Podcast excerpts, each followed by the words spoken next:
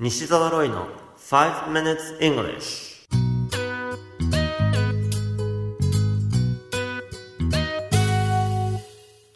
Good morning everyone こんにちは。イングリッシュドクターの西澤ロイです。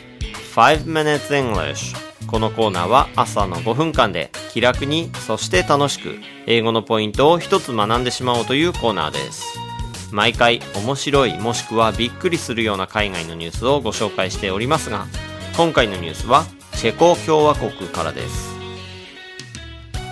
あるビール工場でビールの製造に使う天然水の水質をチェックするシステムが導入されました。水質にちょっとでも汚染などが発生すると直ちに感知することができる最新式のシステムでありそれを開発した南ボヘミア大学の科学者らが特許を持っています。このシステムで使われているのはなんと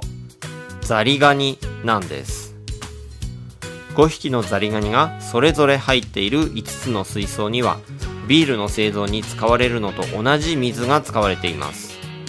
ザリガニには赤外線センサーが水槽にはカメラが付けられ心拍数と行動が記録されます。ザリガニは水質汚染に対して非常に敏感であり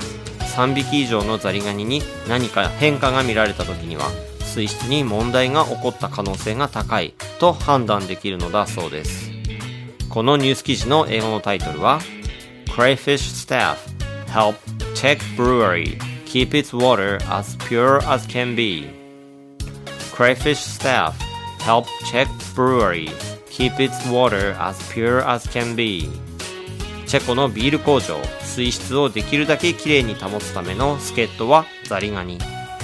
ロイター通信のニュース記事からご紹介しました。ニュースの中で赤外線という言葉が登場します。今回は赤外線と紫外線を取り上げたいと思います。その英文を読み上げますと The animals are fitted with infrared biosensors which monitor their heartbeat and movement. ザリガニには赤外線のバイオセンサーが付けられ、心臓の鼓動と体の動きがモニターされるということです。赤外線を表す言葉は INFRA に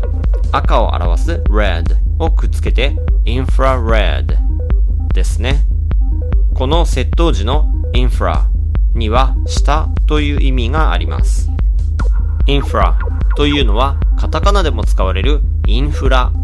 インフラストラクチャーという時のインフラと同じです。インフラストラクチャーというのは社会基盤などと訳されますが、水道や電気など社会を下から支える構造ということですよね。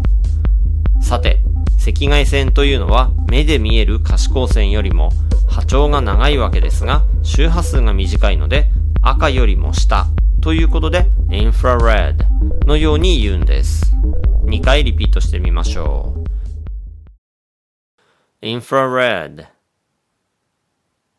インフラレッド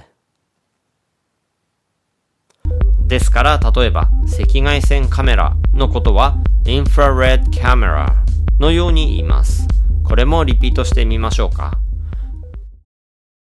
infrared camera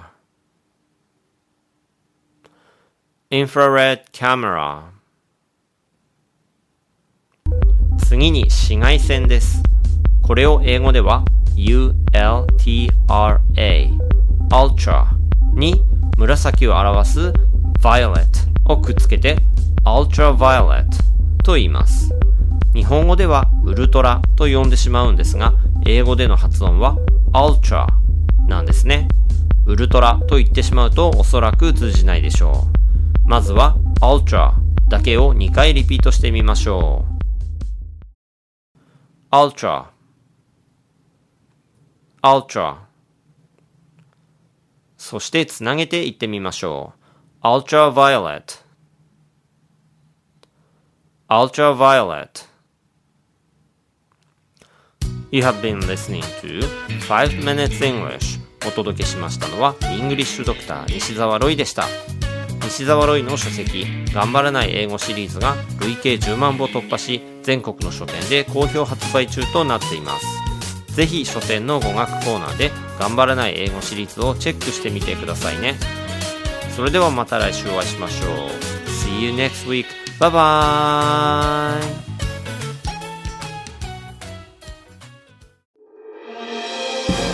聞き方に秘訣ありイングリッシュドクター西澤ロイが日本人のために開発したリスニング教材リアルリスニング誰も教えてくれなかった英語の聞き方の秘訣を教えます